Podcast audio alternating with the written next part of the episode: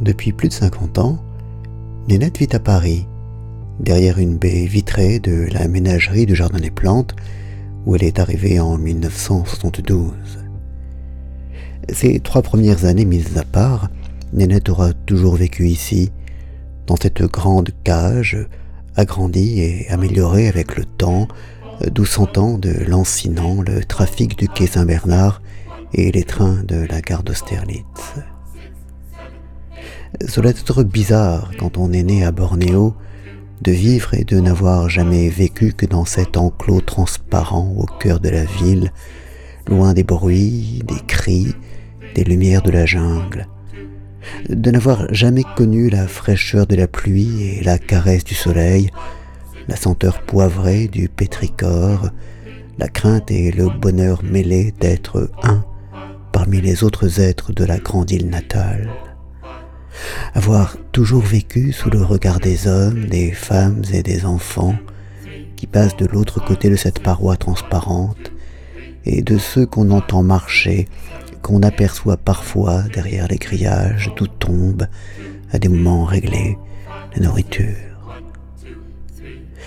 Je me souviens qu'étant enfant, ma mère et moi allions souvent au parc zoologique de Marseille, rendre visite à un fennec qui ressemblait au renard du petit prince. À force de gratter les barreaux de sa cage, ses griffes et ses pattes étaient devenues des plaies, toujours ouvertes, toujours sanguinolentes, et il jetait surtout un regard affolé. Il y a un peu de ce regard, de cette folie, dans les yeux des deux panthères des neiges, élégantes et magnifiques, qui, non loin de Nénette, tournent en rond, en rond, toujours et inlassablement. Mais nulle frayeur dans le regard de Nénette, nulle panique, même pas d'incompréhension, seulement de la tristesse et du désabusement envers cette vie absurde vidé des plaisirs de la vie qui lui est imposée. Nénette, comme les autres orang-outans de la ménagerie, comme les deux panthères des neiges, comme tant d'autres qui sont là, est ici dans le cadre de programmes visant à sauver des espèces en voie de disparition. Sans eau, pour mettre à l'abri quelques individus, peut-être n'y aurait-il plus d'orang-outans, comme il n'y a déjà plus de dodo, de dauphins de Chine, de grands pingouins ou de dizaines d'autres animaux récemment éteints. C'est pour le salut de son espèce que Nénette vit cette vie de cauchemar. Je suis sûr que derrière ses yeux tristes, elle perçoit le malaise des humains qui viennent la voir, même quand ils le cachent sous un rire ou une raillerie.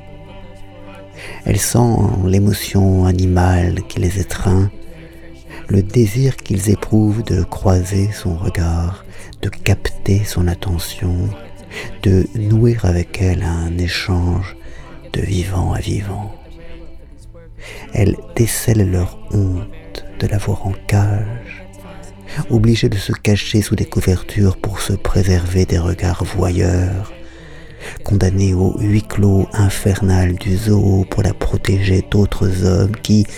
dans sa forêt natale, pillent, salissent et détruisent le monde. Et peut-être lit-elle, dans tous ses yeux, cherchant ses yeux, une demande de pardon. Une demande de pardon pour elle et pour tous les êtres sensibles, humains y compris, qui sont traités comme des choses et dont la vie, chaque jour, est broyée ou vidée des plaisirs de la vie.